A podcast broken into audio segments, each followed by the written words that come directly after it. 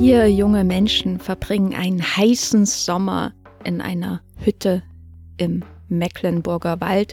Die Rede ist allerdings nicht von einem neuen Franchise-Eintrag in der Evil Dead-Serie oder Cabin in the Woods 2, sondern von Roter Himmel, dem neuen Film von Christian Petzold. Der läuft aktuell in den deutschen Kinos und wir hier anerkannte und vor allem uns selbst anerkennende Fans von Christian Petzold im Wollmilchcast müssen über diesen neuen Film noch einmal ausführlich reden. Mein Name ist Jenny Jecke und ich bin hier wie immer verbunden mit Matthias Hopf. Hallo Matthias, lässt die Arbeit diesen Podcast zu? Hallo Jenny, ich befürchte ehrlich gesagt nicht. Also, wenn wir das ziemlich schnell über die Bühne kriegen, wäre ich dir sehr dankbar. Ich werde mein Bestes geben hier in diesem Wollmilchcast. Wir werden diesen Film spoilern. Kommt ein roter Himmel in roter Himmel vor? Ihr werdet es erfahren. Schaut diesen Film so oder so. Es lohnt sich. Viel Spaß mit diesem Podcast.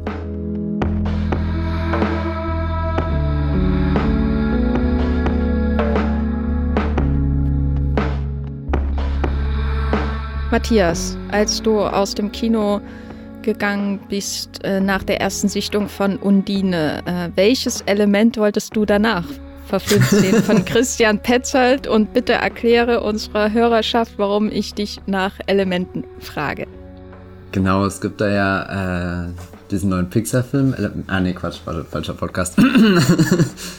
also ehrlich gesagt war mir das gar nicht so bewusst, als ich Undine geschaut habe, dass jetzt automatisch schon das nächste Element kommen wird. Aber ich glaube tatsächlich hat er damals auch schon um den Start von Undine rum darum äh, geredet, der Christian Petzold, dass er an einer neuen Trilogie arbeitet. Seine Filme sind ja alle so ein bisschen thematisch verbunden, dass man die so in, in Phasen, in, in Äras einteilen kann. Also jetzt nicht eine zusammenhängende Trilogie, wie man sie aus anderen äh, durchgetakteten Franchises kennt, sondern eher, dass er halt sagt, naja, er hat sich hier die deutsche Romantik angeschaut, hat hier ein bisschen über Elemente nachgedacht, äh, ist auch generell interessiert an Geistern und nachdem äh, in Undine halt vor allem das Wasser und, und halt diese, diese mystische Figur der Undine das treibende Element war, kommt äh, mit roter Himmel und ich glaube, der Titel deutet das auch schon an, halt das Feuer dazu und ich glaube, das sind so die prototypischen Elemente. Oder wenn ich an Elemente denke, sind das halt auch die ersten zwei, die mir einfallen. Also kann ich ihm gar nicht verübeln, dass der zweite halt jetzt direkt zum Feuer übergegangen ist. Und eigentlich ist es ja auch sehr schön, weil das die, die konträrsten Elemente sind. Und da bin ich dann tatsächlich schon wieder bei dem neuen Pixar-Film Elementals, der ja auch von einer vermeintlich unmöglichen Liebesgeschichte zwischen einem Wasserelement und einem Feuerelement erzählt. Und ich befürchte, es, die beiden Filme sind vielleicht sogar ein sehr schönes Double Feature, wenn man sie direkt hintereinander schaut, weil auch hier, also, oder das Tolle bei, bei Christian Petzold, er erinnert sich an das Element, was er im Film davor hatte, nämlich das Wasser und fügt das hinzu. Also es ist nicht exklusiv ein Element pro Film, sondern er ist eher ein Elementesammler. Also fast schon ein Herr der Elemente, könnte man sagen. Wann kommt die erste Collab mit M. Night Shyamalan, ist ja dann die Frage. Das äh, frage ich mich immer, vor allem, weil ich glaube, Shyamalan ja auch zuletzt eine Hütte im Wald besucht hat, nur bei ihm ging es deutlich mehr in die Evil Dead-Richtung. Vielleicht nochmal hier die Trilogien von Christian Petzold angerissen, ähm, falls ihr nicht ganz so tief in seinem Werk steht, wie hier offensichtlich der Wollmilchcast. Äh, es gibt zum Beispiel die Trilogie über Gespenster äh, mit unter anderem Jella und The Titular Gespenster, äh, die innere Sicherheit. Und es gibt eine Trilogie über, sag ich mal, ähm, Historienstoffe, ähm, deutsche Vergangenheit, könnte man auch sagen, Barbara, Phoenix und Transit. Dazwischen gibt es eine Trilogie, die ich persönlich ganz, ganz toll finde. Und zwar die drei Polizeirufe, die er mit äh, Matthias Brandt gedreht hat. Ich weiß nicht, ob die als Trilogie durchgehen, aber die sind ähm, halt leider brillant. Äh, ich als äh, langjährige Kritikenschreiberin für Tatorte und Polizeirufe muss sagen, das war immer, als würde Gott äh, seinen Finger äh, herunterreichen, um äh, mir wieder Leben einzuhauchen nach dem x-ten furchtbaren Konstanzer Tatort. Und dann äh, beginn, begann eben mit Undine, die von dir erwähnte Trilogie über mal genannt Elementar ähm, Geister oder Elementarwesen, Elemente oder aber über die deutsche Romantik oder inspiriert von der deutschen Romantik. Und jetzt sind wir hier im Wald angekommen. Magst du mal kurz erklären, worum es in diesem Film geht und wo das neue Element auf das alte Element trifft? Hier diese Elemente-Trilogie. Genau, wir sind im Wald äh, auf der Suche nach einem Ferienhaus. Äh, wir folgen Leon und Felix, zwei Freunde aus Berlin, die beide eigentlich Urlaub haben, aber halt sich auch Aufgaben aufgeladen haben. Leon ist ein angehender Schriftsteller, beziehungsweise hat schon seinen ersten Roman veröffentlicht, schreibt gerade sein zweites Opus Magnum, das Club Sandwich. Ähm, und es nur ist super Club Sandwich, ganz wichtig, nur Club Sandwich. Pardon, ja. Das ist irgendwie noch Club schlimmer. Club Sandwich einfach. Äh, und ähm, jetzt hast du mich komplett rausgebracht. Felix. Er ist sehr verbissen, das zu Ende zu bringen, genau. Und Felix äh, macht weniger mit Worten, sondern ist der visuelle Typ, der will nämlich seine äh, Fotomappe zusammenstellen und äh, sein Thema ist äh, Wasser. Und Leon würde gleich sagen, Wasser, das ist doch kein, kein Thema.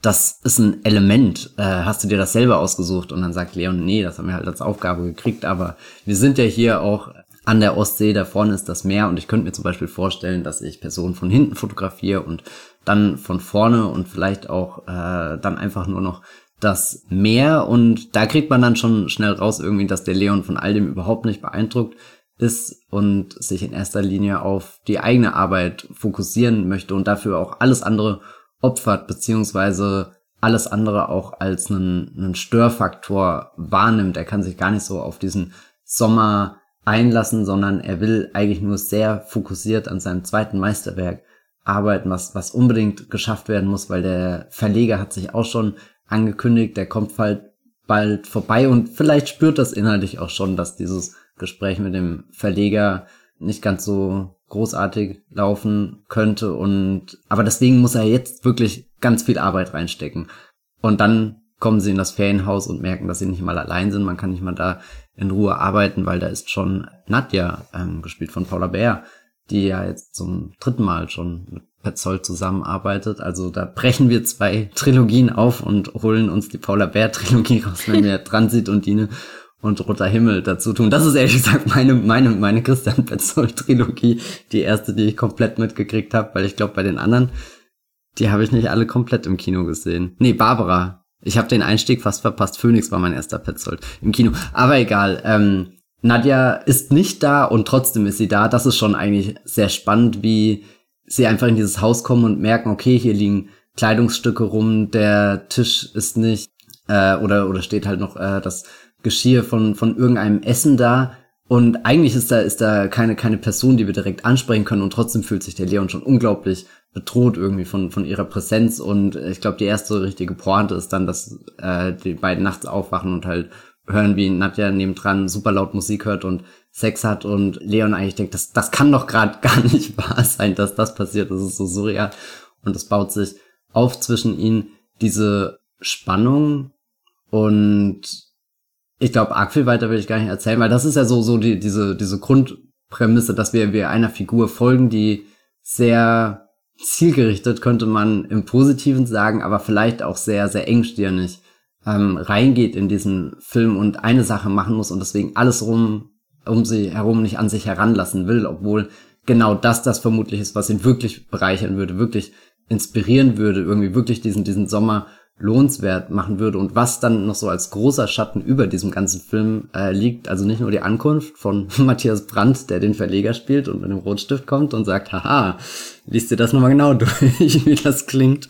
Da ist auch noch eine Naturkatastrophe im Endeffekt im Gange Waldbrände, die man in der Ferne sehen kann und das ist dann auch das, was dem Film den Titel gibt, dass es in einer Szene äh, wird weit in die Ferne geschaut, wo, wo der Himmel wirklich glüht und ein Helikopter fliegt dann da rein. Man sieht nur die Silhouette und das sieht wirklich schon ganz apokalyptisch aus. Und trotzdem setzt der Film lange Zeit eher auf so sommerliche, entspannte Vibes und, und gibt ja auch so ein paar Sätze mit, mit, naja, der Wind weht eh in die andere Richtung, das kommt nicht an uns ran. Also irgendwo ist da wirklich so, so eine Gefahr, die eigentlich den Verlust von allem bedeuten kann, weil dieses Feuer ja schon sehr viel verschlingt und, und ins Wasser traut er sich nämlich auch nicht, der Leon. Also er würde nie das löschende Element aufsuchen, weil die Arbeit lässt es nicht zu. Sehr gut, sehr gut. ähm, ja, der Leon, der trägt ja eigentlich fast nur schwarz. Der hat immer lange schwarze Hosen an, der trägt immer lange schwarze Hemden, so Leinenhemden oder sowas in der Art. Manchmal auch so ein, so ein dunkelblaues, äh, dunkelblaues Jäckchen oben drüber. Der wirkt immer sehr, sehr wie ein schwarzes Loch das sich auf den Strand legt, ein schwarzes Loch auf der Wiese, während die anderen schon sehr betont ähm, freizügiger sich äh, durch den Wald bewegen. Bei ihnen merkt man immer, ja, das ist Sommer, so. Bei Felix, der irgendwie noch in den Shorts rumläuft, oder bei äh, Nadja in ihrem ähm, roten Sommerkleid. Und dann gibt's immer den, den Reaction-Shot hin zu, zu Leon, der da irgendwie in, auf seinem, seiner quasi in seiner eigenen kleinen Zone da sitzt, abgekapselt von den anderen, auch ähm, visuell von der Inszenierung häufig so distanziert. Äh, und bei dem scheint irgendwie ein ganz anderes Wetter zu herrschen, habe ich das Gefühl. Und äh, wie er dann auch in diesen unförmigen schwarzen Klamotten am Strand sitzt, wie, wie ein Fremdkörper im Grunde. Ähm, Schwarzes Loch ist immer so ein bisschen auch die, diese Suggestion, dass er Dinge in sich hineinzieht. Und hier würde ich aber eher sagen, dass er wahrscheinlich eher Dinge abstößt von sich, die abprallen eher. Die Sonne, äh, die Menschen, der Sand, das Meer, äh, alles prallt irgendwie ab von ihm. Es ist schon so ein starker Kontrast am Anfang, wie sie da in den Wald hineinfahren. Das Auto bleibt liegen dann laufen sie da mit ihren schweren Taschen. Absolut ein Argument dafür, ähm, minimalistische Reisegewohnheiten anzunehmen. An dieser Stelle kann ich nur empfehlen, mit einem 30-Liter-Rucksack ähm, zu reisen, anstatt mit einem riesen Koffer irgendwo hinzufahren. Vor allem, wenn man nur so eine kleine Kamera, ich glaube, was ist das, eine Leica oder was weiß ich, benutzt wie der Felix. Da verstehe ich echt nicht, warum er so viel Zeug mitschleppt. Naja, egal. Stimmt, das waren so Felix Dinge. hat wirklich immer nur Badehose und Kamera. Was hat er alles in seinem Rucksack? Christian riesen, Petzold, erkläre dich. Er hat diesen riesen Koffer, den er dann irgendwie über die Schulter trägt. Äh, weil die Rollen natürlich auf dem äh, Waldboot nicht funktionieren. Aber das waren so die Dinge, über die ich mir am Anfang Gedanken gemacht habe. Äh, wie, wie sitzt dann der, der Leon in dieser einen Szene am Anfang da rum, versucht sich eine zu drehen, äh, umgeben von diesen Waldgeräuschen, während Felix schon mal vorausgeht, um die Abkürzung zu prüfen hin zum Haus, ob das der richtige Weg ist oder sie wirklich den langen Weg drumherum gehen müssen. Und er sitzt da und man hört diese Waldgeräusche und man hört so ein bisschen auch so ein Krummeln, Schnuffeln von irgendeinem Tier in der Ferne. Man könnte das auch Foreshadowing nennen. Und äh, er ist, er gehört da nicht hin. Was war ähm, darüber hinaus äh, dein erster Eindruck von diesem Leon? Was denn das für einer? Abgesehen davon, dass er ein Arschloch ist, meiner Meinung nach. Ja, das ist eigentlich schon interessant, dass du das Wort gleich verwendest, weil ich habe den ganzen Film lang nicht wirklich in so einem Arschlochbegriff nachgedacht. Das ist irgendwas, was erst danach entstanden ist über den Film, als ich auch mit anderen Menschen, unter anderem dir, darüber geredet habe, dass das so konkret äh, formuliert wurde. Ich habe ihn halt zuerst mal als so ein typisch leidender, junger Protagonist, der denkt, er kann da irgendwas Großes erreichen. Und das ist auch schon irgendwie so die Hauptbegründung für sein Leiden, dass er, also klar, er hat da als äh, mit, mit seinem, seinem zweiten Roman, da gibt's irgendwie so, so was sehr Praktisches in seinem Leben, was, was ihm Grund dafür für gibt, dass er, weiß nicht, sich so nicht entspannen kann. und dieses, dieses ständige Bedürfnis. Aber was mir aufgefallen ist, dass er sehr schnell sehr ungeduldig wird. Und vielleicht habe ich das bei der Berlinale auch so wahrgenommen, weil bei der Berlinale bist du ja eigentlich selbst auch unter Stress und rennst von einem Film zum nächsten, schreibst den Text noch, hast da zu wenig geschlafen und hier hoffst du noch, dass du schnell was zu essen reinschlingen kannst. Aber in, in dem Petzold saß ich super entspannt. da war ich komplett in meinem Center. Und dann habe ich es schon gar nicht verstanden, dass er den, den Felix so sehr da am Anfang gleich schon anmacht, weil ich dachte mir, wenn die doch gemeinsam in den Urlaub fahren und das ist da irgendwo an der Ostsee und dann kann er doch auch die paar Kilometer laufen. Das ist doch jetzt kein, kein Weltuntergang. Und dann habe ich mich damals schon gefragt, wie gut kennt eigentlich der Felix den Leon? Also vermutlich kennen die sich sehr gut, weil sie eben Freunde sind und schon viel zusammen erlebt hat. Äh, das, das suggeriert der Film ein bisschen. Aber ich, ich habe mein, mein erster Gedanke war immer, macht der Felix das absichtlich, dass er sagt, er geht jetzt raus und sucht, ob das überhaupt der richtige Weg ist, da, damit der Leon schon mal mit sich selbst konfrontiert ist oder so.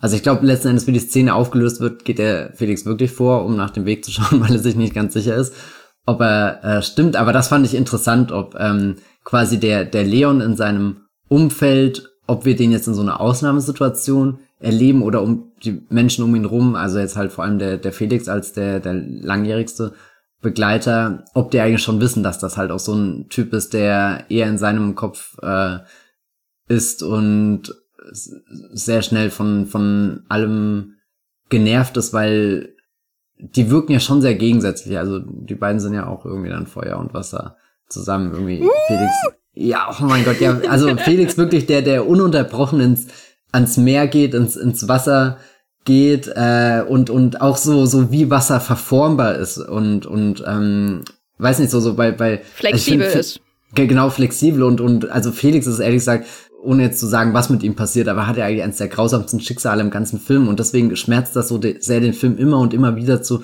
schauen, weil einerseits Petzold ihn als so eine so eine wunderbar tolle, lebendige, neugierige, fröhliche Figur schreibt, aber auch hier der Schauspieler, wie heißt er längsten Ulbel, der spielt ihn auch äh, so, dass das alles rüberkommt. Also wenn ich Felix immer anschaue, denke ich mir, der ist eigentlich schon dieses Ideal, wo wo Leon aus irgendwelchen Gründen nicht hinkommt, weil er denkt, er muss halt Arbeit machen und mit Arbeit kann auf keinen Fall Spaß verbunden sein. Und dann schmerzt, glaube ich, auch diese Szene, nicht nur Leon, sondern auch mir als Zuschauer schmerzt dieser Moment, wenn dann der Verleger, der dich fertig macht, mit dem, dem, dem Felix da sitzt und einfach sein Bildband anschaut, der so nebenbei entstanden ist und sagt, boah, das sind richtig tolle Bilder, das ist eine richtig gute Idee und auch das Schwarz-Weiß, das ergibt gerade alles eine Einheit.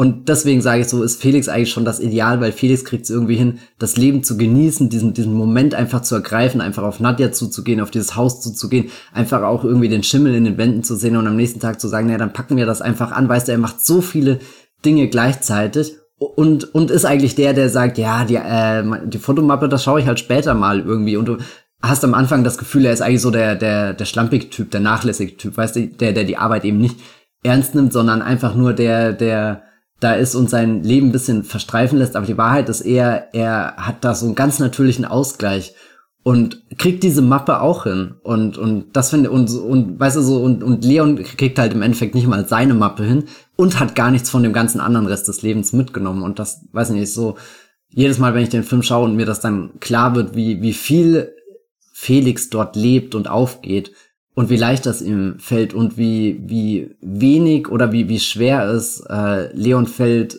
sich einfach darauf einzulassen, weil eigentlich gibt es nichts in dem Film, was ihn blöd anmacht oder so, also so, er, er reagiert ja nie auf, also klar, das Auto bleibt am Anfang stehen, das ist halt einfach scheiße, wenn irgendwas im Urlaub irgendwie so schief läuft, weil du willst dich eigentlich nicht mit sowas rumärgern, könnte man schon sagen, das ist so der, der, der Grundauslöser, ist auch ja so, ein so ein richtiger Knall und dann dampft es auch schon, wie als siehst du halt äh, den Waldbrand später irgendwie im, im kleinen Getriebe von dem, dem Wagen.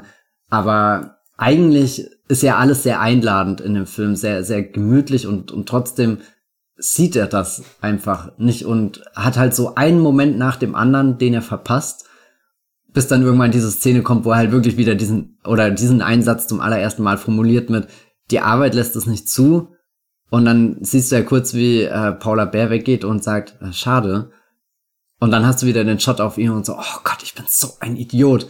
Und ich glaube, das konnte er sich den ganzen Film wirklich im Dauerloop denken, weil, weil je, er in jeder Szene so reagiert, dass, dass er irgendwie so ein Argument, was er für sich im Kopf gemacht hat, vorschiebt, um sich nicht drauf einzulassen, auf die eigentliche Erfahrung, die er in diesem Leben sammeln könnte. Und dann, dann gibt es ja auch irgendwie Sinn, dass sein Roman vermutlich nur aus Behauptungen besteht und nicht aus irgendwas Wirklichem.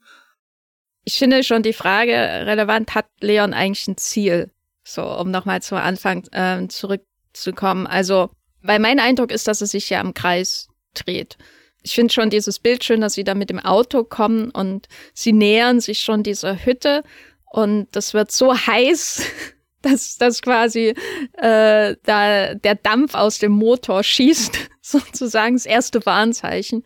Ähm, hier kommt was, was äh, äh, dein dein Leben auf den Kopf stellen wird, sozusagen. Aber von da an ist er jemand, der, der vor dem Ungewissen Angst hat. Das ist ja so dieses große Motiv, was immer mit ähm, Felix auch verbunden wird, dieses, ähm, ich gehe da jetzt einfach mal in den Wald hinein, sozusagen. Ich äh, probiere das jetzt. Ich gehe da rüber zu dem Typen, da oben, dem Rettungsschwimmer und nicht Bademeister und äh, ich habe noch nie ein Wort mit dem gewechselt. Ich äh, weiß, ich weiß nur, wer er ist durch eine extrem awkwarde Situation am Abend davor, die mir von zweiter Hand erzählt wurde.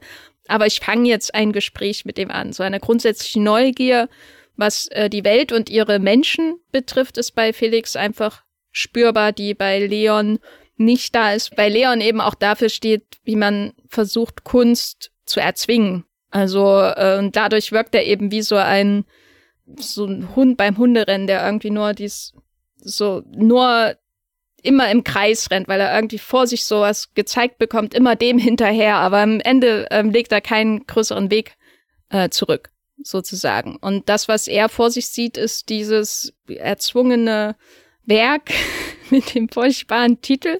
Und wenn wir, also Club Sandwich äh, äh, oder Club Sandwich, und wenn wir dann später den Auszug hören, gelesen von Matthias Brandt, der ein hervorragender Vorleser auch ist, muss man ja mal an dieser Stelle Hätte sagen. Herr Dröch das ganze erste Kapitel vorlesen können. Ja, ich würde mir das auch sofort kaufen, egal wie furchtbar das ist. Ich würde mir ein Hörbuch kaufen, einfach um die Stimme von Matthias Brandt zu hören, ähm, der ja auch der Erzähler mehr oder weniger in Transit war. Mhm, mh. Und äh, der dann daraus erzählt und das wirkt alles so unglaublich, wie du ja auch sagst, äh, gewollt, so mit so vielen Ressentiments und so vieler, so viel ähm, auch gestellter Distanzierung, unmenschlich distanziert im Grunde. Man kann sich den ganzen Rest dann vorstellen.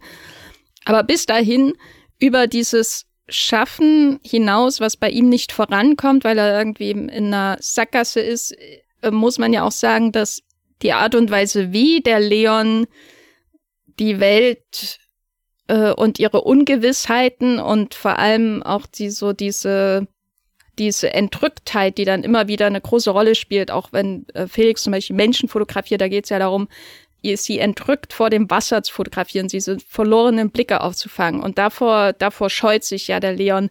Aber wie er versucht, das alles von sich zu weisen, so diese, diesen Moment einfach sich hinzugeben an was auch immer passieren. Das ist ja schon sehr aggressiv auch, ne? Es ist ja nicht nur, ich habe äh, keine Zeit, sondern es ist so dieser Moment, wo er an dem Tisch sitzt mit dem Rettungsschwimmer und ihn ähm, komplett aus so einer klassistischen Sicht auch heraus runter macht. Er macht sich darüber lustig, dass, dass die Hotelfachfrau den äh, Namen von Uwe Jonsson falsch ausspricht, weil das nicht dem bildungsbürgerlichen Ideal quasi entspricht, ihr Hintergrundwissen über das Hotel, in dem sie arbeitet. Redet völlig abfällig davon, wie er einer, Zitat, Putzfrau mal irgendwas gegeben hat zum Lesen. Weißt du, also das ist alles so, das, das ist, geht ja noch tiefer als nur, ich bin jetzt gerade in einer künstlerischen Krise. Das sind ja wirklich, ist ja eine Weltanschauung, die ist bei ihm auch sichtbar wird. Deswegen bin ich dann aus diesem Film auch rausgegangen mit dem Eindruck, dass er zu einem gewissen Grad auch ein Arschloch ist, weil er sehr, sehr häufig versucht, ja, Menschen einfach ähm, auf Basis ihres Hintergrunds, äh, also ihres sozialen Hintergrunds, ihrer Arbeit, ihres Wesens irgendwie herabzusetzen, um sich daran aufzugeilen. Und das geht für mich äh, hin und wieder schon über dieses, ach, er ist ja ein armer Künstler, der nicht weiß, wie er jetzt zu seinem Roman kommt, ähm, hinaus. Aber das ist jetzt keine also ich saß jetzt auch nicht drin und dachte, also Christian, da hast du aber einen schlechten Menschen geschrieben oder so, weil ähm, gut und schlecht geht's ja nicht. Es ist eher für mich ähm, etwas Überraschendes, so jemanden aggressives in einem Christian Petzold-Film zu sehen, der die Hauptfigur ist. Weil ähm, ich würde mal sagen, die Nina Hoss-Figuren zum Beispiel oder ähm, die Franz Rogowski-Figuren, die sind ja nicht so mit ihrer Umwelt umgesprungen. Es ist eigentlich mega krass, dass wir gerade von zwei Rogowski-Filmen kommen, wo er zwei seiner, ich meine, er ist ja sowieso nie der, der aufdringlichste Schauspieler, aber gerade bei Petzold habe ich immer das Gefühl, dass er so, so zärtlich spielt wie nur was. Und dann kommt hier der Thomas Schubert da rein mit einer unglaublichen Präsenz. Und weißt du, bei welcher Szene ich jedes Mal erschreck? Wenn Felix anfängt, die Idee für seine Mappe vorzustellen und die, der, der Thomas Schubert spielt das so eindringlich, also die Reaktion von dem Leon, der halt unbeeindruckt ist und das wirklich scheiße irgendwie so auf Anhieb findet, dass ich anfange, irgendwie in seine Dynamik reinzukommen, dass ich irgendwie seinem Wort mehr, mehr Macht oder so gebe und, und dann auch schon anfangen, irgendwie die Idee von Felix zu verurteilen, obwohl die ja eigentlich wirklich toll ist, wie man dann am Ende des Films auch sieht. Also so, so im Gegensatz zu, also die Passage, die uns halt aus dem Club-Sandwich vorgelesen wird, das ist halt wirklich nichts, wo, wo du drin aufgehst, während die paar Bilder, die wir irgendwie von, von Felix äh, sehen, das sind ja schon, schon Motive irgendwie, wo du, wo du auch richtig dann irgendwie so, so die Tiefe drinne spürst oder dieses, ähm, man, man kann sich da ähm, verlieren in dem Augenblick, denkt über das Element, das Wasser nach, über die Person, die da reinstarrt. Ähm, und, und da tappe ich mich dann immer selbst im, im Film und ich weiß gar nicht warum, aber irgendwo habe ich am Anfang eines Films oft so, so eine bedingungslose Loyalität gegenüber dem Protagonisten oder der Protagonistin der Geschichte. Weiß nicht, das passiert bei mir einfach so. Das ist so, wie so eine Geschichte zu mir herkommt und dann akzeptiere ich das erstmal, nehme ich das so an. Und deswegen ist das sehr, sehr spannend, dass so ein Film, der, der sommerlich und entspannt und all das ist, also der, der Film sagt ja von außen auch erstmal wenig, Achtung, Warnsignal, Red Flag, dieser Leon ist eine toxische Persönlichkeit. Und was ich auch sehr schön finde, ist deine Beobachtung, wie er versucht, sich über andere Menschen drüber zu stellen oder da klare Hierarchien macht, wer, wer, weiß nicht, kann mit mir auf einer Augenhöhe reden und, und zu wem schaue ich herab und eigentlich am, am meisten weh tut das dann auch, wenn, wenn, wenn das Ganze mit Nadja passiert. Und er ja irgendwie schon mega stolz ist, dass sie sein Buch liest, mega frustriert ist, als ihm halt die kürzeste Kritik auf dem Planeten gibt und es gar nicht gut findet und das ärgert ihn und das wühlt ihn auf, aber so, also so, so, er, er geht ja dann erbost zum Strand und sagt, ja, natürlich versteht sie es nicht, gell? Wo er sie auch gleich wieder in eine dieser tieferen Schubladen einordnet, halt wie meinetwegen mit äh, äh, der Putzfrau, diese Geschichte, wo er erzählt, dass die das ja, halt dann auch so als. Dieses ständig diese Russin. Genau so, genau. Ja, wo es ja gar keinen, also nur weil der Name vielleicht russisch klingt, gibt's ja keinen richtigen Beweis irgendwie so dafür. Er hat halt sehr schnell irgendwie sich so ein, so ein Bild gemacht und dann ist halt auch sie jemand, der halt nur das Wort irgendwie so Schmonzette irgendwie in den Mund nimmt und, und da, da kein, und, und, und das Opus Magnum, das er da geschaffen hat, nicht mal ansatzweise in der Lage ist, überhaupt zu verstehen, warum diese Wörter so und so aneinandergereiht sind. Und dann später diese Casual-Enthüllung halt nebenbei mit, nee, äh, Nadja hat auch hier Literaturwissenschaften studiert und kann dir vielleicht noch äh, eine sehr viel bessere Analyse von deinem eigenen Schaffen geben als der Verleger oder du dir selbst und und dass dass er sich dann betrogen fühlt mit hey warum hast du das denn nicht gesagt? Hättest du mir gesagt dass du auch irgendwie aus diesem Milieu kommst dann hätte ich dir natürlich mehr vertraut oder so. Und dann finde ich auch richtig stark äh, die die Antwort und wie das auch Paula Bär formuliert weil es ist nicht so mega aggressiv aufgeladen es ist nicht mega eingeschnappt oder so. Es kommt dann einfach wie so ein, so ein fast schon pragmatischer Satz mit, du hast mir einfach nie danach gefragt. Und ich brauche gar nicht diese Bestätigung, diesen, diese, diese Statusabfrage oder so. Ich kann mit dir auch einfach so einen schönen Sommer verbringen, gell?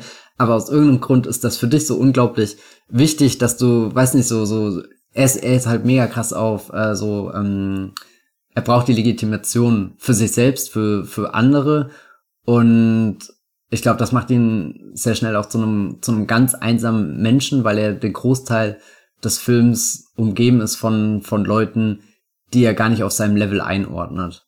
Und ja, keine Ahnung, das bricht mir immer das Herz.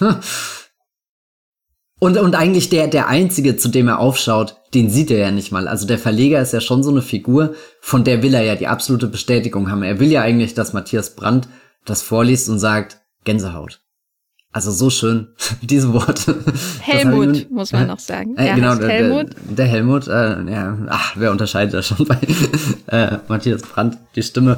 Ähm, nee, ähm, und, und er sieht ja wirklich bis zum Schluss nicht, was mit dem Helmut los ist. Und das ist auch so ein Ding. Also Roter Himmel das zweite Mal zu gucken mit dem Wissen, was am Ende passiert, sobald Helmut das erste Mal in den Film kommt, zerreißt es mich innerlich. Nur weil, weil Petzold schon so viel andeutet und auch Brandt in seinem Schauspiel so ein paar Knicke hat oder jedes Telefonat hat auf einmal so eine völlig andere Bedeutung. Wo ich den das erste Mal gesehen habe, dachte ich, natürlich ist das der Verleger. Der telefoniert halt mit seinem Büro in Berlin und klärt halt das und das noch ab, bis dir halt irgendwann bewusst wird, nee, der hat ein ganz krasses gesundheitliches Problem und, und steht da irgendwie an so einem Punkt, wo er in dieses Sommerparadies der Jugend kommt, die ja gerade wirklich florieren könnte, wenn da nicht zufällig auch noch irgendwie die Waldbrände wären, aber die spielen ja für den Moment erstmal keine Rolle und, und was findet er irgendwie so diesen, diesen völlig in sich verschlungenen Leon und also da, da habe ich auch das Gefühl, dass der, dass der Helmut eigentlich eine, eine so gute, ein so guter Charakter ist, der mit so viel Offenheit auf die zukommt. Also auch so ein bisschen so, dass das ältere Gegenbild zu dem, dem Felix. Also beide sehen ja viel, viel Chancen, viel Möglichkeiten, stellen, stellen Fragen, fast schon so viele Fragen, dass sie sich aufdrängen, aber, aber weiß nicht, da ist dieses, eigentlich erzählt der Film von so vielen Menschen, die aufeinander zugehen, obwohl sie aus den unterschiedlichsten Richtungen kommen. Selbst wie, wie der, der David, der, der Rettungsschwimmer, plötzlich Teil von dieser, dieser Familie ist, die, die da entsteht, diese, diese Filmfamilie und, und trotzdem gibt's den einen, der, der das alles nicht, oder der das zu spät realisiert, was er da eigentlich hatte. Nun ist das aber Teil dieser Trilogie. Äh, also wir haben jetzt sehr viel über die Figuren gesprochen, aber die Frage ist ja jetzt im letzten Film in Undine hatten wir einen Wassergeist, äh, The Titular Undine, gespielt von äh, Paula Bär. Ähm, und da wurde das Märchenhafte verbunden mit der wandelnden Architektur von Berlin. Also es war ja ein äh, Berlin-Film äh, der auch am Märkischen Museum da anfängt und so. Also mehr Berlin geht ja nicht als Märkisches Museum. Ähm, also so, richtig tief rein in die Stadtgeschichte ähm, und dann, um dann diesen Geist auszugraben sozusagen. Und ähm, hier sind wir aber in Mecklenburg. Ähm, niemand redet im Dialekt. Das verzeihe ich dem Film mal ausnahmsweise. Äh, ich habe einen ganzen Text darüber geschrieben vor Jahren, als dieser in Leipzig, glaube ich, sich abspielende Dresen-Film kam, als wir träumten, in dem keine einzige der Hauptfiguren den lokalen Dialekt spricht. Da hab ich in, äh, war ich sehr enttäuscht. Bei, bei Petzold, ja, dem sehe ich das hier an dieser Stelle mal nach. Äh, immerhin heißt eine Figur David, wo ich mich äh, drinne wiedergefunden habe, weil ich habe sehr, sehr viele Davids in äh, meinen Grundschul- und Regelschul- und Gymnasialjahren gehabt. Das ist eben wie Mike und so, äh, worüber gesprochen wird, ähm, sehr, sehr stark verbunden mit dem Dasein als ostdeutsche Persönlichkeit. Ähm, aber wir sind ja hier jetzt in einer anderen Umgebung. Wir sind, man könnte fast sagen, in der Natur. Wie findet sich denn jetzt hier dieses Bild von den Elementargeistern? Oder woran würde man sagen, macht man fest, ja, dass dieser Film ist thematisch verbunden mit Undine. Wie hast du das denn gesehen? Weil du bist ja dann schon mit dem Wissen hineingegangen, das ist ein zweiter Teil von irgendwas. Ja, wobei ich auch das als sehr lose Trilogie ähm, wahrnehme. Also ehrlich gesagt war das nicht mein die Hauptperspektive, mit der ich mich dem Film angenähert hat. Also am spannendsten finde ich gerade in Bezug auf die Geister irgendwie diesen Satz, wenn ähm, Paula Bär und der Thomas Schuber, also Leon und Nadja nachts da zusammen dann in dem Zimmer sind und sie meinte so, äh, hast du schon mal irgendwie äh, das Meer in der Nacht gesehen hier. Felix meinte, äh, nee, oder so, Felix meinte, heute Nacht leuchtet das Meer blau, hast du schon mal gesehen oder so. Das ist der Satz, den sie sagt.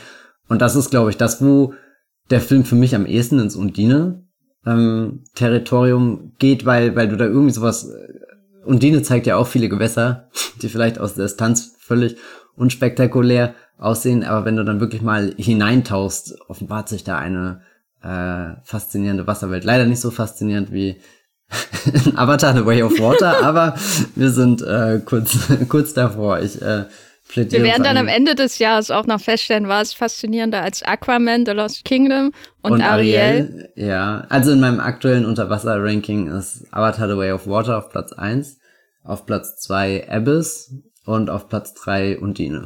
okay. Und bitte äh, Disneys Atlantis, äh, auch sehr guter Film. Ähm, möchte ich an dieser Stelle erwähnen für alle in der Petzold Crowd, die den noch nicht gesehen haben. Da habt ihr was verpasst.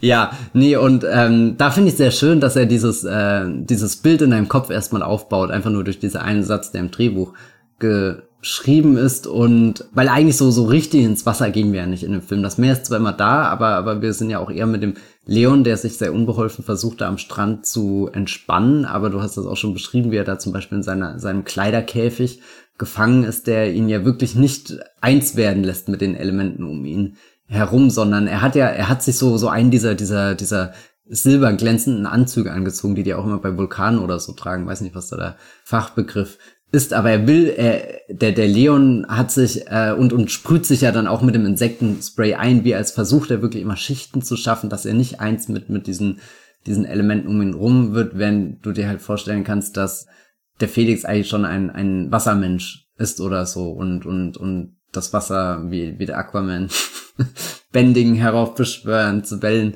animieren kann. Nee, und, und dann finde ich sehr schön, dass es am Ende des Films, wo wir, wo wir schon in dieser Rückschau eigentlich auf die Ereignisse sind, dass da dann wirklich dieses Bild existiert von das Meer leuchtet.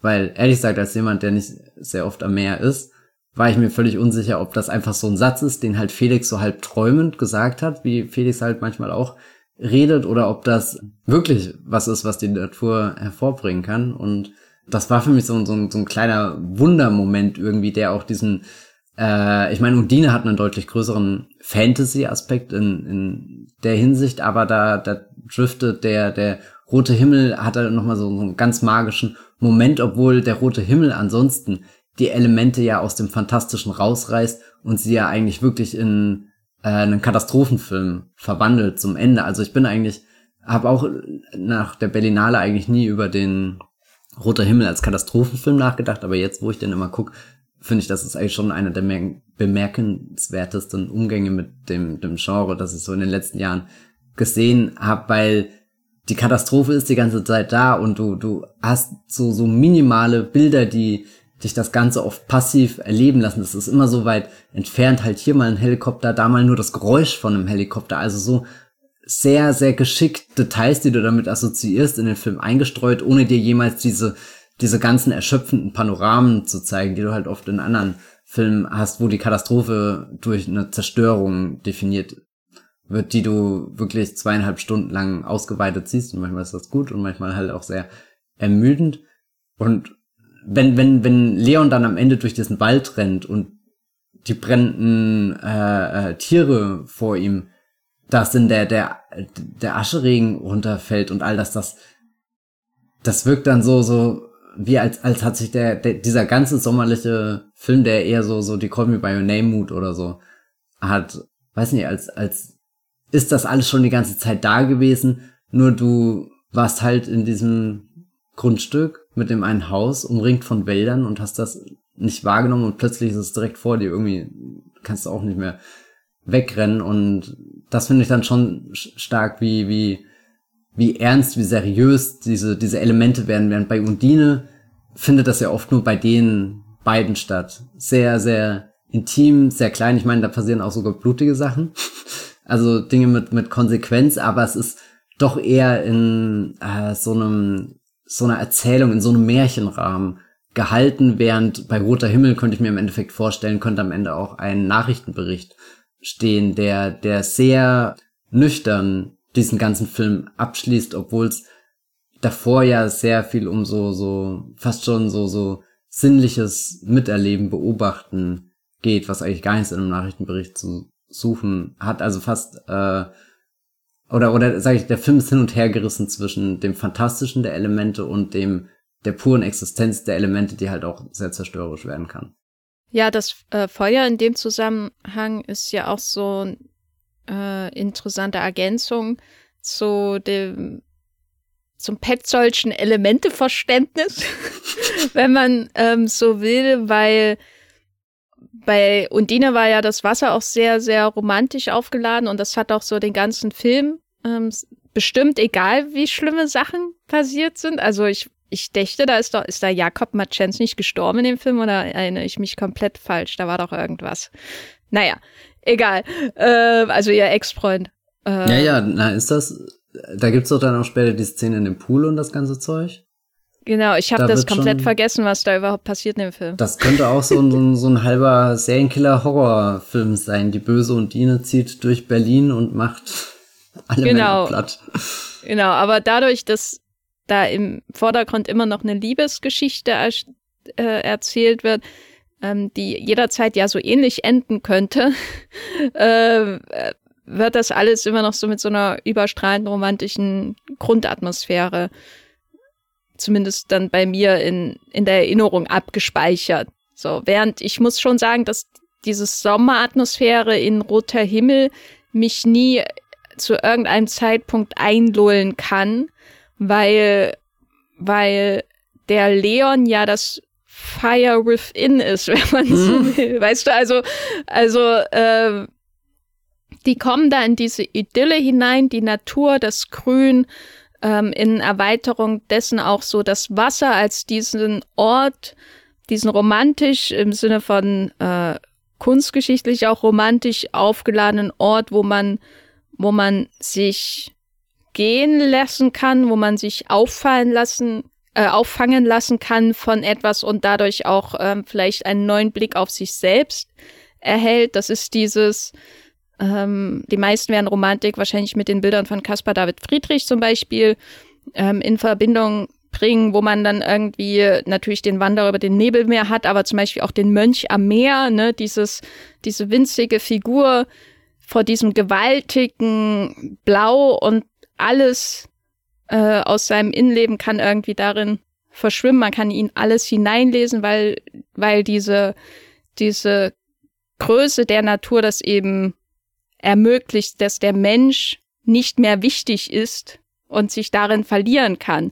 Und der Leon ist ja genau das Gegenteil davon. Es gibt ja niemanden Wichtigeres als Leon auf dem Planeten. Und äh, deswegen, du hast ja beschrieben, wie er da diese verschiedenen Schichten aufbringt, um äh, da in seinem Brandschutzanzug sozusagen da sich bloß äh, von, von, der, von der Natur irgendwie abzukapseln. Und gleichzeitig ist da ja auch was sehr Zerstörerisches in seinen in seinem Vorgehen drin, was, was ich ja schon erwähnt hatte. Ne? Diese, du hast diese Idylle, du hast diesen Felix, der auch eine neue Liebe findet. Du hast äh, Nadja, die einfach Paula Bär ist, so als Defi Definition. Ähm, und, und er geht da durch und verletzt diese Menschen alle. Also selbst den David, den er gerade erst getroffen hat. Ähm, du hast äh, ja auch erwähnt, wie er mit, wie er über die Idee für die Foto Mappe spricht, das ist so furchtbar. Und jedes Mal, also deswegen komme ich auch nie in dieses Sommerfeeling rein. Ähm, jede, also ich habe immer Angst vor dem nächsten Schuss und der nächsten Verletzung sozusagen und dem nächsten unangenehmen Moment. Und selbst die ähm, arme Hotelfachfrau wird ja dann von so einem, von einer Stray Bullet sozusagen getroffen. Ähm, und das heißt, das meine ich mit, dass er eigentlich schon Teil dieses zerstörerischen Elements ist, was sich dem Ganzen nähert, was alle irgendwie ignorieren. Ja, der Wind kommt vom Meer, wo ich auch immer denke, habt ihr sie noch alle? ähm, und das bringt uns dann aber auch, wenn, wenn wir so Leon mit dem Feuer assoziieren würden, bringt uns aber dann auch zu dem Finale und der Idee, dass das Feuer ja auf einer Handlungsebene erstmal seine, äh, seinen äh, besten Freund tötet ähm, gleichzeitig aber zu so einem mythischen Moment wird der oder zu einem einen mythischen Moment schöpft, wie eben das die Lava oder die äh, tödliche Asche von Pompeii beziehungsweise dem Vesuv, was was alles überdauert, also so ein so ein Moment, äh, wie ich gemeint hatte, wie in Undin, wo, wo irgendwie die Schichten von Berliner Geschichte irgendwie freigeräumt werden und dazwischen ist irgendwie dieser Kern und das ist Paula Wehr, das ist diese, diese, diese ewige Romantik, die alles überdauert. Sozusagen. Das haben wir hier ja im Grunde mit diesem Feuer, wo quasi ein, eine Linie gezogen wird zwischen 2000 Jahre alter römischer Geschichte, diesem berühmten Bild auch von diesen ähm, Hohlkörpern, die ja in Pompeji entdeckt wurden, den liebenden und da gibt's ja noch viele andere. Und dann diese Gegenwart, die aktuelle Umweltkatastrophe, sozusagen, die wir ja wirklich hier in, gerade in Berlin, ne, in unserer unmittelbaren Umgebung ja auch äh, jeden Sommer haben. Äh, und das bringt mich dann immer in diesem Finale sehr, sehr zum Stutzen, dieser Moment, wo der Film quasi dann wirklich fast schon so einen fantastischen Zug hat. So, weil, weil auf einmal hat man nicht mehr ähm, diesen diese sozialrealistische Erzählung von, sage ich mal, Gruppendynamik und wie, wie, wie verhält sich Leon zu XYZ oder so, sondern man hat so einen mythischen Liebesmoment, der da aufscheint, so ein mythisches, romantisches Bild, zwei Liebende umschlossen im Tode, ähm, wie eben vor tausend Jahren, sowas, was alles überdauert, diese Idee davon, die Liebenden ähm, umschlossen, selbst im, im Moment des Todes.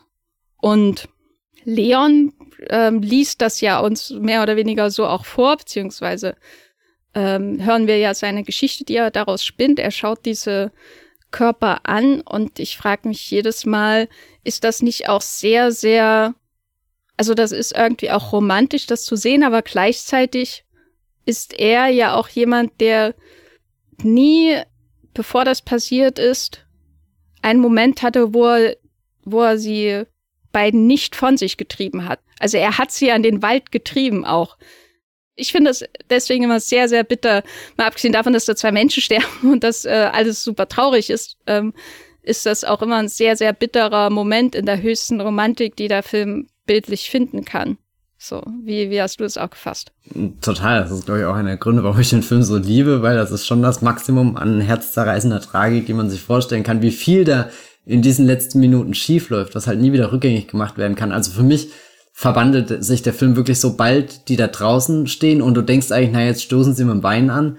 Und also noch bevor der, der ähm, Helmut zusammenbricht und langsam diese, diese Asche so runtergleitet und das ist ja fast schon was Erhabenes, was Schönes, so, so langsam und du, du guckst es irgendwie an und bist erstaunt und eigentlich willst du dich fühlen wie Winona Ryder in Edward mit den Scherenhänden, wenn der Schnee langsam kommt. Also es ist ein magischer Moment, aber nee, das ist eigentlich so, so die Vorboten der, der absoluten Zerstörung, die gerade auf allen Leveln stattfindet. Also da ist ja fast schon, äh, will das jetzt nicht runterspielen, aber der Waldbrand ist ja vielleicht sogar das kleinste Problem, was die dann irgendwie so haben, weil, weil ganz viel zwischen den ähm, kaputt geht, was sich nicht mehr reparieren lässt. Und ich bin auch immer wieder, ich ver vergesse oft, ähm, dass dieses Pompeii-Element äh, auch noch in dem Film drin ist und auch so direkt mit diesem ähm, ähm, Foto aufgegriffen wird, aber das ist ja dann irgendwie das Einzige, woran sich der Leon noch klammern kann. Er hat diese ganzen Erfahrungen verpasst, obwohl er die ja total gerne machen will. Also so wie er Nadja anschaut und so, will er ja eigentlich mehr Zeit mit ihr verbringen, aber kann das aus irgendwelchen Gründen nicht, weil er, weil er Vorbehalte hat und so. Und es gibt ja immer wieder so Passagen, wo die beiden sich näher kommen. Also ich finde mega verblüffend die Szene, wo äh, er sie kurz hier äh, bei, bei ihrer äh, Eisdiele sieht und sie ja dann eigentlich sagt, äh, warte doch kurz auf mich, dann, dann können wir zusammen weiterlaufen und da ist er auch schon wieder im Trott, nee, nee, er muss da jetzt vorwärts los, geht auf die Bank, setzt sich hin, schläft ein, Nadja kommt mit dem Fahrrad vorbei, erwischt ihn da irgendwie so in so einem awkward Moment, der dann aber doch sehr ähm, herzlich aufgelöst wird und dann, dann stehen die beiden da, sind auch in dieser wirklich traumhaft schönen Umgebung zwischen Meer, Strand und äh, grün, grünes ähm, weiß nicht, Stück, was schon Richtung Wald ähm, geht. Aber das nimmt ja dann auch so, so, ein, so, ein, so ein Turn irgendwie, wo, wo sie ihn dann auch sehr direkt anspricht mit, was war denn da gestern los und wo, wo er dann auch merkt, okay, da hat er sie jetzt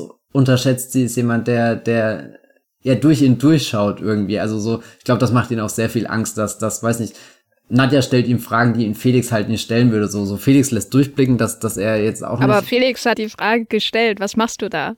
Ja, stimmt. Oder kannst du mal aufhören? Also er, ja, war ja, ja Nee, aber, aber am Anfang ist es ja noch eher so, so mit so, naja, das ist halt der Leon, der ist so drauf, klar geht er nicht mit, mit Schwimmen und ich frage trotzdem kurz, aber ich mache jetzt auch keine große Widerrede. Also habe ich manchmal das Gefühl gehabt, dass sich äh, Felix auch irgendwie so arrangiert hat mit dem, mit diesem Leon und seinem Gemüt, wie er so, so stimmungstechnisch drauf ist. Und klar, das am Tisch, das ist ja wirklich, also das, da, da muss er ja irgendwie, also da, da merkst du auch richtig, wie, wie das irgendwie in ihm hochkommt, wie, wie er dann merkt, so Leon, ich gehe mit dir durch dick und dünn, aber gerade bist du wirklich so daneben, das, das tut mir jetzt leid, äh, dass ich da jetzt auch aggressiv laut werden äh, muss und damit potenziell auch die Stimmung des ganzen Abends irgendwie zerstöre. Äh, wie komme ich jetzt wieder zum Ende hin? Also Stimmung ist sehr wichtig in dem Film für mich und ich finde den Film, der der hat einen oder ich mag die Stimmung, die der Film hat. Ich gehe sehr gern da ins Kino, guck mir das an und verliere mich in dieser Welt, auch weil man da direkt so, so schön rein katapultiert wird und bin dann immer ein bisschen im Konflikt mit, eigentlich mag ich all das, was da passiert, aber eigentlich ist das auch sehr, sehr grausam und ungemütlich und ich habe auch das Gefühl, dass, dass ich so, so Petzold spüre, wie er zum Ende hin sehr brutal mit den Figuren ins Gericht zieht. Also nicht im Sinne von brutal, da passiert jetzt ein, ein Massaker oder sowas, aber er konfrontiert die Figuren ja dann oder oder halt vor allem auch den den Leon mit mit sowas also die diese Szene wo wo Paula Bär dann sagt, ja, siehst du das nicht, was da geschrieben steht in dem Krankenhausflügel, wo wir gerade sind, so und und Dinge, die ich als Zuschauer da beim ersten Mal auch nicht wahrgenommen habe, obwohl die Kamera ja den den den den äh, Matthias Brandt so so ins Bild rückt, dass dass du irgendwie auch den den Raum wahrnehmen könntest und und da weiß nicht, habe ich immer das Gefühl, ich erlebe auch vieles von dem Film erstmal so durch die Perspektive von Leon und beim zweiten, dritten, vierten Mal schauen, kriegst du da alles außenrum mit, was eigentlich um ihn da ist. Und es ist so viel, was da da ist. Und deswegen tut das so weh, weil alles von dem vielen, was außenrum da ist, im Endeffekt oder, oder viel davon wird einfach zerstört, vieles davon stirbt, existiert nicht mehr. Und, und das ist eigentlich Stoff für weitere Geschichten, Filme, Fortsetzungen, weitere Dinge, die Leon einfach hätte in seinem Leben haben können, erleben können. Und dann hat er nicht mal irgendwie so, so Closure-Momente gehabt mit, er hatte nie dieses eine Gespräch mit, mit Felix, was, was sie nochmal irgendwie so auf, ähm, weiß nicht, eine Augenhöhe gebracht hat, irgendwas mit dem David, wo er gesagt hat, es ist vollkommen okay, was du machst. Ich find, weiß nicht, ich habe nur so reagiert, weil ich mich im Endeffekt selbst unsicher fühle oder von dir sogar bedroht gefühlt habe, weil du äh, so, so, weiß nicht, du, du läufst einfach mitten in der Nacht nackt raus und das könnte ich nie, weil ich habe äh, meine schwarze Kleidung an, ich habe das Insektenspray draufgesprüht. Ich wünschte, ich hätte diese Freiheit gehabt, wie du da einfach in dieser Nacht so rumzulaufen.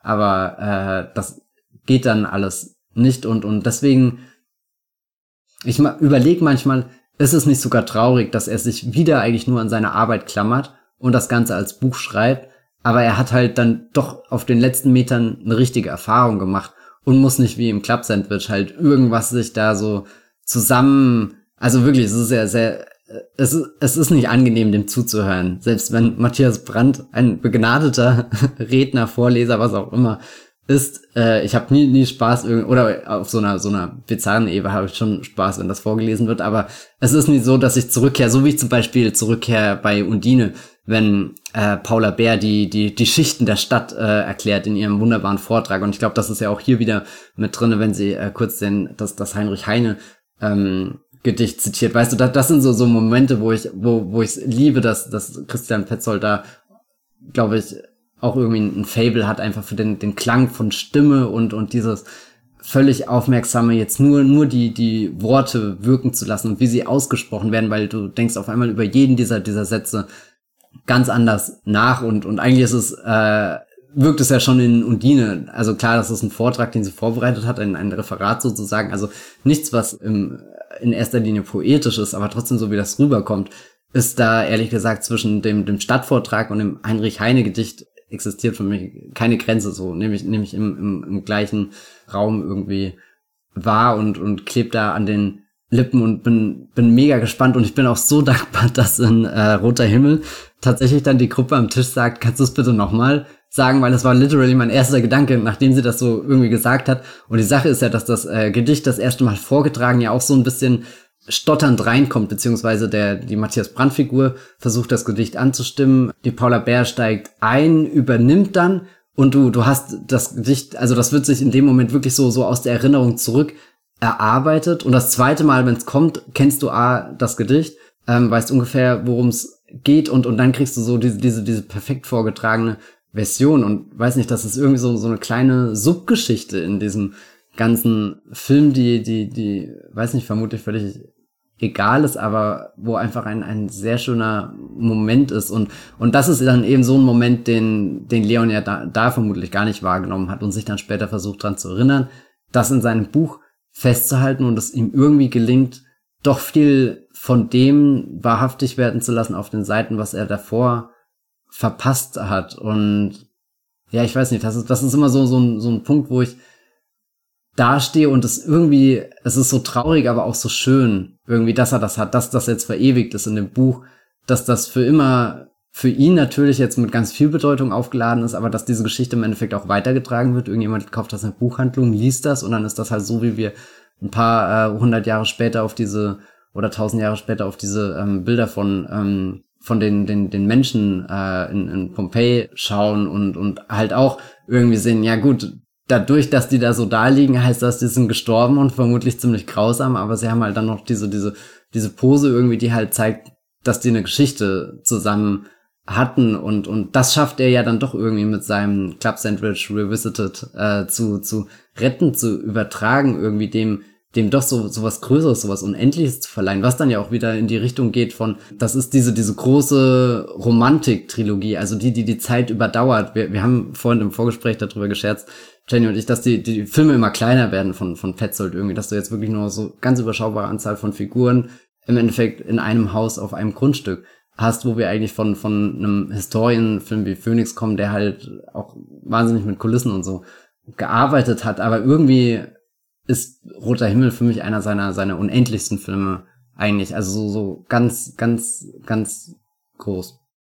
Ja, ich frage mich, äh, manchmal, ob da nicht auch einfach eine gewisse Tragik des Künstlerseins da am Ende oder kurz vorm Ende so dargestellt wird, weil, weil ich komme halt nicht darüber hinweg, dass er seinen Freund sterben sehen muss, weißt du, damit er ein gutes Buch schreibt.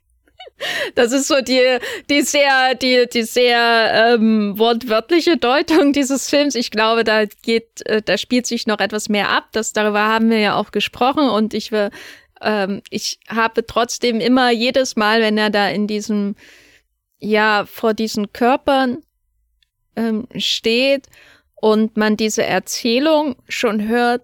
Also das ist ja auch ein Bruch. Es gibt ja vorher keine Erzählung in diesem Film. So, das ist ein, ähm, ein Bruch im Sinne von, man kann schon in Frage stellen, ob das jetzt eigentlich ähm, alles wirklich so passiert. Man hat eine Schere zwischen der, dem, was man sieht und dem, was man hört. Also man hat ähm, also ich würde sagen, dass sich ästhetisch äh, auf der Bildebene keinen gravierenden Bruch gibt, außer dass die beiden endlich mal wieder zusammen in einem Frame sind und Leon nicht irgendwo abgesondert, irgendwo in der Ecke auf der Wiese. Kann man schon von ausgehen, dass es keine, keine andere Erzählebene jetzt hier aufgeschlagen wird, sondern es dieselbe ist wie vorher, aber es entsteht ja schon eine Kluft zwischen dem Werk, was wir hören, und dem, dem Ereignis, das wir sehen, sozusagen. Also wir haben auf der Bildebene das, was passiert, äh, was ich mal jetzt einfach mal die, die Filmrealität nennen würde, die wir vorher auch schon kennengelernt haben. Und dann haben wir auf, auf der ähm, auditiven Ebene quasi die Verarbeitung der Realität in etwas anderes. Wir haben die, das Kunstwerk, was daraus geschaffen wird, ob gut oder schlecht, ist ja auch ähm, nebensächlich. Und das finde ich eben so, so bitter jedes Mal, weil, weil so wie es übereinander gelegt wird, also Ton und Bild, gibt das jedes Mal auch so den Eindruck, dass er, dass er, als er das erlebt, das schon verarbeitet. Dass er, er zwar mit ihr in einem Frame steht, zumindest teilweise, ähm, endlich mal auch wie das Bild teilt mit ihr und nicht im Schuss gegen Schuss oder in diesen vielen Gruppenszenen, auch wo er immer irgendwie, man sieht nur seinen Rücken oder sein Profil oder er kriegt wirklich komplett seinen eigenen Frame. Also wird er immer sehr, sehr stark isoliert, auch durch Fenster und Türen und so weiter. Sondern er ist da wenigstens mal kurz mit ihr in einem Frame, aber eigentlich sind die zwei trotzdem in zwei verschiedenen Welten, weil durch diese Tonebene schon der Verarbeitungsprozess angestoßen wird und der Verarbeitungsprozess dessen, was er gerade erlebt, ja suggeriert, dass es das wieder so ein Distanzierungsmoment von ihm ist. So, ne? Er könnte sich ja auch einfach dem stellen, was er vor sich sieht. Und das dadurch, dass es so übereinander gelegt wird, ähm, wird das aber, geschieht das aber nicht. Da hat man gleich so diesen nächsten Schritt, dieses, wie, wie mache ich etwas daraus? Und das ist für mich auch eine gewisse ein tragischer Moment, wo wenn man äh, Roter Himmel als Film übers Künstlerdasein betrachten will, weil ähm, dieses ständige, wie kann ich, was mir passiert, verarbeiten in das nächste Große, das ist ja schon sehr zwanghaft. Ähm, das ist sehr krankhaft, vielleicht auch. Und es ist, äh, glaube ich, auch nicht äh, gesund für ähm, einen selbst, aber auch nicht für Beziehungen zu anderen, wenn man, und das hat man ja in ganz, ganz vielen Filmen über Künstler und KünstlerInnen, ähm, wenn man alles, was, was andere machen, schon weiterdenkt. Wie kann ich das benutzen, weißt du? Wie kann ich sie benutzen für mich, für meine Kunst? Deswegen ist das für mich dann auf einer anderen Ebene auch immer, immer sehr bitter, wenn sie da nebeneinander stehen, weil er auch so wieder völlig selbstverloren in sich irgendwo drinne ist und ich denke mir dann schon manchmal, formuliert er gerade aus, was er da sieht oder lässt er es erstmal auf sich wirken, weil das ist ja der Unterschied. Ne? Dass er tippt gerade schon auf dem iPhone die Notiz. Genau, in seiner Hosentasche. Ja, ähm, wie bei ähm, Departed. oh Gott. ähm, und das bringt uns dann aber zu dem nächsten Moment, nämlich dem Wiedersehen, so diesen Epilog den wir haben, das Wiedersehen mit dem Helmut, gespielt von Matthias Brandt, äh, der da seine Behandlung bekommt, äh, sind sicher einige Monate ins Land gezogen und dann auch das Wiedersehen mit Nadja, wo dann diese Erzählung verschwunden ist und wir wieder so oft in der reinen Filmrealität ähm, sind. Und es wirkt dann schon sehr glücklich, dieses Happy End. Und ich, ich äh, finde, äh, ich finde Roter Himmel wirklich toll. Ich habe ihn auch, kann man nachsehen, bei dem zweiten Schauen ähm, fünf Sterne bei Letterbox gegeben. Beim ersten uh. darf man das ja nicht machen. das ist ähm, illegal, das verstößt ins Filmgesetz. Ist illegal, da komme ich zu euch nach Hause, wenn ihr das tut. ähm, aber ich gehe jedes Mal mit der Frage aus diesem Film, was sieht sie eigentlich in ihm?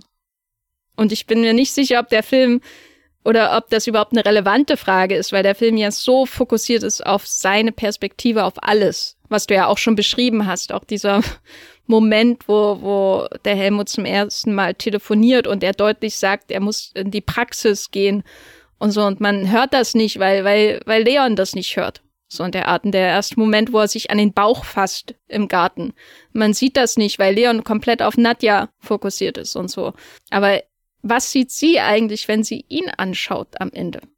Matthias, ich will gerne die ultimative Antwort, weil ich habe sie noch nicht gefunden. Ich habe da äh, gar keine ultimative Antwort. Ich finde auf alle Fälle die Abfolge, in der das passiert, dass sie erstmal reinkommt und da sich diesen, diesen Rollstuhl schnappt und dann erstmal so rumfährt. Das ist eine Szene, die tänzelt ganz kurz für mich auch auf diesem schmalen Grad zwischen, passiert das gerade wirklich oder ist das irgendwas, was er sich da als Schriftsteller ähm, zusammen ähm, irgendwie äh, denkt, vorstellt, ausdenkt. Mm, aber dann entsteht dieser, dieser direkte Blickkontakt und der ist auch von so einer Ruhe und von keinen Widerworten irgendwie, oder, oder für mich ist das schönste Bild an diesem Schluss, dass das ist die, die Einstellung, die zurück auf sie geht, wo sie zuerst da ist und dann siehst du, wie er vom rechten Bildrand leicht verschwommen reintritt. Und das ist so ein Aufeinander-Zugehen-Moment für mich. So ein ganz heimlicher, stiller, sehr, sehr, sehr subtil irgendwie. Also klar, davor sind schon die, die, die, die Augen und die Gesichter, die sind so interlockt irgendwie. Also wo du, wo du merkst, da findet schon definitiv dieser Blickkontakt statt. Aber dieses, dieses leichte von ihm, ich bewege mich in das Frame rein. Dieses Bild am Ende ist nicht nur der mega Close-up von, von Paula Bear oder sowas, wo, wo, wo das Gesicht gerade in die Kamera gibt, sondern es ist ein Bild, wo sie beide zusammenkommen. Sie steht da und er geht auf sie ganz schüchtern, zärtlich. Er ist verschwommen, er ist noch nicht klar definiert, aber er geht da rein und er ist jetzt Teil von diesem Bild und das hätte er davor den ganzen Film lang nicht gemacht. Gibt's auch, so gut ich mich erinnern kann, keine Einstellung, die ihn mal irgendwie so, so, so in, in so ein Bildverhältnis mit ihr setzt, weil eben seine erste Reaktion gewesen wäre, nee, ich muss jetzt los, ich muss noch das machen, ich kann nicht fünf Minuten noch auf dich warten, dann können wir zusammen äh, gehen. Die Arbeit lässt es eben nicht zu und ich hatte das Gefühl, dass dieses Bild am Ende äh, die Absage an diesen, diesen Satz ist. Die Arbeit lässt es nicht zu und deswegen bringt mich das wirklich immer auf was ganz Versöhnliches runter, obwohl es sehr grausam ist, was passiert ist und hier eben der Verlust seines besten Freunds und die, die Matthias Brandt-Figur, der es dann zwar schon wieder besser geht als, als davor, aber trotzdem ist ja äh, die, der gesundheitliche Zustand die ganze Zeit spürbar, unter anderem, aber auch irgendwie so aufgelockert. Also keine Ahnung, wie man Sätze, solche Szenen schreibt, aber das, wo er sagt, naja, da kommt gleich ein äh, äh, jemand rein und äh, immer mit dem Satz, na Herr Werner, dann wollen wir mal. und es klopft und der Typ kommt rein, na Herr Werner, dann wollen wir mal. Und ich weiß nicht, das ist so, manchmal sitze ich da und denke, aber wenn ich ganz ehrlich bin, es ist so schön, wie dieser Moment aufgezogen ist, wie das gespielt wird, auch wie, wie wieder die Stimme von dem, ähm, weiß nicht, halt dieser, dieser, dieser, dieser Fachkraft ist, die reinkommt, äh, da wie der das sagt, das, weiß nicht, das ist so, da, da fühlt sich der Film so echt und lebendig an irgendwie, wo, wo ich auch, wo ich eigentlich jede Behandlung davor auch sehe, die zwischen denen stattgefunden habe und auch jede sehe, die, die noch stattfindet, obwohl uns der Film ja eigentlich die Behandlung selbst nicht mal zeigt, sondern, sondern nur dieses kurze, hinführen und weiß nicht, ich finde das so, so beeindruckend, wenn, wenn ein Satz sowas auswirken äh, oder auslösen kann, dass da so, so viel Geschichte um ihn rum entsteht, finde ich ganz fantastisch. Und ich glaube, das ist auch dadurch, dass er diesen Moment schon so auflockert, weil er könnte ja auch irgendwie die Beziehung zwischen ihm und dem Verleger auch ein bisschen ambivalenter enden lassen, aber es ist ja auch eher so, dass der Helmut ähm, dem Leon sehr viel Vertrauen entgegenstellt, äh, indem er nicht nur sagt, hier dein Buch ist es scheinbar so weit, dass wir sogar hier schon die Bögen und alles äh, gedruckt haben. Wir denken über das Cover nach, das ist ein ganz tolles Buch geworden. Nee, er, er will jetzt auch seine Meinung wissen. Guck mal, ich habe hier ein Manuskript bekommen, kannst du da mal kurz drüber lesen? Würde mich einfach interessieren, was da du dazu denkst und das ist auch so sowas, was sich so so gesagt so beiläufig anhört, aber was glaube ich sehr sehr was sehr sehr hoffnungsvolles irgendwie ähm, schickt, für wo, wo sich Leon charakterlich hin verwandelt hat und mit was für einem Gefühl wir aus dem Film gehen und, und dann die, die nächste Stufe ist dann halt nicht nur äh, die Beziehung zu dem Verleger, sondern dass dann auch irgendwie Nadja, die ja eigentlich eine Figur ist, die auch wieder komplett verschwinden könnte, so, so unerwartet, wie sie in den Film reinkommt, die haben ja vermutlich nicht Telefonnummern oder so ausgetauscht. Äh, getauscht. er weiß doch nicht mehr ihren Nachnamen. das stimmt auch. Aber ich weiß auch von keiner der Figuren den Nachnamen, außer von, doch von Herr Werner. Wollen wir mal. genau. genau, ähm, Helmut Werner auch ein sehr, sehr, sehr guter Verlegername einfach. Wie, wie kommt man auf sowas? Ja, nein, und ich finde das Ende sehr schön und äh, auch sehr tröstend irgendwo. Ich habe da, hab das Gefühl, dass das Petzold in den 20 Minuten davor schon bereit ist, das Ganze in was, was sehr Tragisches, Niederschmetterndes zu verwandeln. Aber ich gehe nicht mit dem Bild der Asche irgendwie raus, sondern eher mit dem Bild, oh Gott, ich kann gar nicht glauben, dass sie das sagen, mit dem Phönix, der aus der Asche wieder aufsteigt. Ach ja. Ja, alles ist im Transit, ne? Ja, also im Transit, ja. Ja, sind wir eigentlich schon am Ende angelangt von unserem Roter Himmel-Talk hier im Wollmilchcast. Was hoffst du denn ist das nächste Element? Na, geht er, nach welchen Elementen geht er? Nach den chinesischen oder den europäischen? Ist ja die Frage. Nein, aber also was ich, äh, ich keine Ahnung, was als nächstes kommt, aber was, äh, was mich generell freut, dass, äh, dass er sich das ausgewählt hat, ist dieses Thema der Romantik. Dass er das in so modernen Settings verarbeitet auf so unterschiedliche Art und Weise, wie du ja auch angemerkt hast, dass Undine dann schon ähm, sehr stark auch Richtung Fantasy-Film geht und man aber demgegenüber Roter Himmel als Katastrophenfilm lesen kann, der ja auch sehr starke Bezüge zu unserer Gegenwart und zu ja den wichtigen Themen unseres Lebens hat. Ich finde das Konzept, was er für diese Trilogie hat und äh, das ist, lässt so viel Freiraum, so unterschiedliche Dinge zu erzählen, dass ich mich sehr auf den dritten Film freue. Ähm, und ich habe auch langsam das Gefühl, dass er in so einem Modus ist, der einfach bewundernswert ist, äh, aber ohne diese Distanz, die man bei anderen großen Meistern hat, wenn man ihre Werke sieht. Man hat so das Gefühl, die schütteln das so aus dem Ärmel oder aus dem Handgelenk und man steht dann da und der, das Kinn ist am Boden. Ähm, man ist einfach so distanziert, bewundernd davor vor dem Werk sozusagen, sondern was ich bei Christian Petzolds aktueller Meisterphase, würde ich sie mal nennen, äh, besonders mag, ist, dass sie doch sehr nahbare Filme sind. Trotz allem. Ähm, ich würde jetzt zum Beispiel sagen, dass Phoenix für mich kein besonders nahbarer Film ist. Ähm, das ist ein Film, bei dem ich immer auch so ein paar Probleme hatte, weil er manchmal gerade in den Dialogen ähm, und dem Konzept dieser Beziehung von diesen beiden Menschen sehr verkopft wirkt und äh, dem gegenüber Transit ist so, als da, da falle ich hinein und werde einfach weggeschwemmt von diesem unglaublich traurigen Film. Und hier in Roter Himmel ist auch für mich ein sehr, sehr nahbarer Film, weil er natürlich auch von Menschen erzählt, die uns äh, generationell näher sind. Ähm, und das ist äh, darüber hinaus auch einfach so, so unprätentiös und, und leicht, wie, wie furchtbare Dinge hier erzählt werden. Also wir haben ja noch gar nicht über den Rentenfrischling gesprochen, der da äh, im Close-up stirbt im Wald.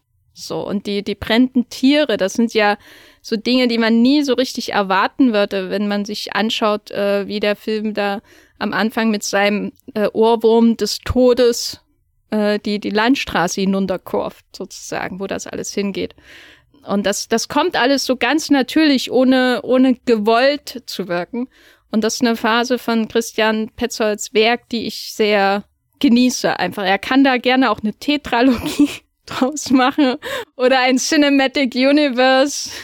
Also äh, gerne mehr ist mein Fazit zu Roter Himmel von Christian Petzold. Welche Figur bist du? Leon natürlich. Leon, also Le ich habe mich so oft wiederentdeckt in ihm, in diesen Also, die, also ich konnte sehr oft die Gedankengänge von ihm nachvollziehen, die zu seinen Äußerungen geführt haben. So, also so richtig, das war mir, er kam mir manchmal vor wie eine zweite Haut, die ich überziehe, wenn ich diesen Film schaue. Ähm, und das hat sehr ähm, geschmerzt, muss ich sagen. Deswegen gucke ich den Film auch nicht gerne. Deswegen war das für mich unangenehmer als jede Stromberg-Folge und unangenehmer als alle Fremdscham-Filme dieser Welt. Weil äh, ich kann mich nicht in Bernd Stromberg hineinversetzen. Also ich verstehe abstrakt, warum er Dinge tut, die er tut, aber es ist mir so fremd, wie er sich verhält während der Lehren. Das ist, äh, als würde man manchmal in so einen schwarz eingefärbten Spiegel schauen und das ist schon sehr an unangenehm. Äh, wie ist es bei dir? Ja, wahrscheinlich schon der Leon. Aber äh, also ähnlich wie du es beschrieben hast, es ist total verblüffend, dass dass so viel irgendwie gegen ihn spricht, was man offensichtlich sieht, aber dass man doch so viel wiedererkennt. Gerade der Teil, wo du vorhin erzählt hast, mit er ist immer schon dran, alles, was er erlebt, dann auch irgendwie gleich so zu überlegen, wie kann ich daraus was machen. Und diese Frage stelle ich mir zum Beispiel super oft, wenn ich fotografiere oder so, wo ich mir denke, eigentlich wäre es doch schöner, das einfach so zu erleben, ohne jetzt nachzudenken, wie es fotografiert. Gleichzeitig macht Fotografieren sehr viel Spaß. Zum Beispiel, das ist so so eine Zwickmühle, wo wo ich auch oft das Bedürfnis habe, alles, was ich irgendwie überlebe, auch irgendwie für mich so zu verarbeiten, in Anführungsstrichen, dass es so, so, dass es einen Grund hatte, warum ich das erlebt habe oder so. Das habe ich oft in äh, Roter Himmel irgendwie und speziell der Leon-Figur entdeckt. Keine Ahnung. Ich habe auch schon angefangen, jetzt tatsächlich äh, diverse Sätze in meinen Alltag einzugliedern, wie die Arbeit lässt es nicht zu. Was halt sehr seltsam ist, wenn du mich irgendwie auf Arbeit fragst und dann sage ich, die Arbeit lässt es nicht zu. also wenn ich dich äh, am Dienstag frage, ob wir Mittagessen Genau, sage ich, die Arbeit lässt es nicht zu. Und denk mir fünf Minuten später, ah, oh, so ein dummer Satz. das ist schon eigentlich bisher der definierende Satz des Kinojahres für mich. Wird schwer, da, da drüber zu kommen.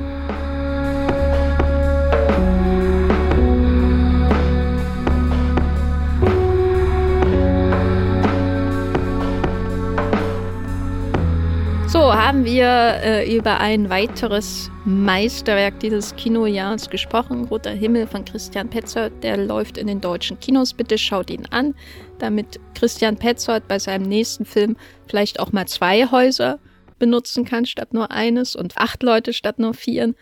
Und Matthias, wo bist du im Internet zu finden, äh, wenn du da, wie, wie drücke ich das jetzt am besten aus? Wo bist du im Internet zu finden, wenn du äh, die von dir äh, geschossenen Fotos teilst, die wieder dafür gesorgt haben, dass du das äh, Leben eigentlich gar nicht gelebt hast, sondern nur fotografiert hast? Ja, Fotos anschauen, was super traurig ist. Nein. Ihr könnt äh, unter anderem mir auf, äh, auf Twitter zum Beispiel folgen, da bin ich als Bibelbrooks mit 3e oder ihr geht auf meinen Blog, das Filmfilter. Da habe ich zum ersten Mal seit 100 Jahren einen Text verfasst und ihr werdet es ahnen, er geht um roter Himmel. so sehr äh, hat mich dieser Film inspiriert, dass ich direkt darüber, oder was heißt direkt darüber schreiben musste. Ich, ich dachte, es geht um äh, Brady's Ladies. Äh, den habe ich tatsächlich noch nicht gesehen, aber der steht jetzt für dieses Wochenende endlich auf. Ich bin ja so im Nachholen und das Schlimme ist, dass ich mich im Lauf der letzten Woche, ich wollte mehrmals in andere Filme ins Kino gehen und bin jedes Mal wieder in roter Himmel gegangen, weil ich irgendwie so, oh, könnte auch noch mal hier, hallo. Ähm, ja.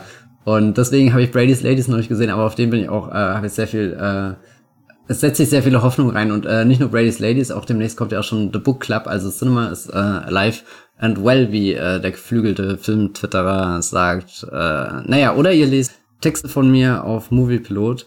Und Jenny, wo, wo ist deine Social-Media-Aktivität am spannendsten? Also am spannendsten ist die ja eindeutig bei Twitter, weil da poste ich ja so ungefähr dreimal in der Woche irgendwie ein Bild von Stan Skarsgård in einer Dune-Wanne oder sowas in der Art. oh Gott. Und das sieht so gut aus. Da findet ihr mich unter dem Handle Gafferlein. Bisher bin ich auch noch nicht bei Blue Sky, sondern ich bleibe Twitter treu und hoffe, ich gehe mit dem sinkenden Schiff unter, wie äh, der Captain der Titanic in James Camerons Titanic. Und äh, bei Letterbox findet ihr mich natürlich auch als äh, Jenny Jecke müsste ich da eigentlich ganz normal zu finden sein. Und bei Movieplot findet ihr mich auch als Jenny Jecke äh, oder The Gaffer. Und da habe ich anlässlich der Berlinale auch einen Artikel über äh, Roter Himmel äh, geschrieben, wo ich auch nochmal geschrieben habe, dass Leon ein Arschloch ist. Ich äh, würde euch empfehlen, diesen Text zu lesen. Danke dafür äh, für jeden Klick. Und ja, wir hören uns beim nächsten Mal wieder. Tschüss. Ciao.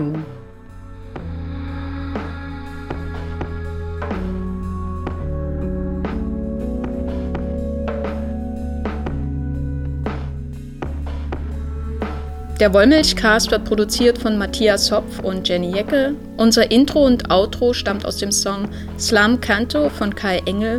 Ihr könnt den Podcast bei allen gängigen Apps abonnieren und wir freuen uns über Kommentare und Bewertungen bei iTunes.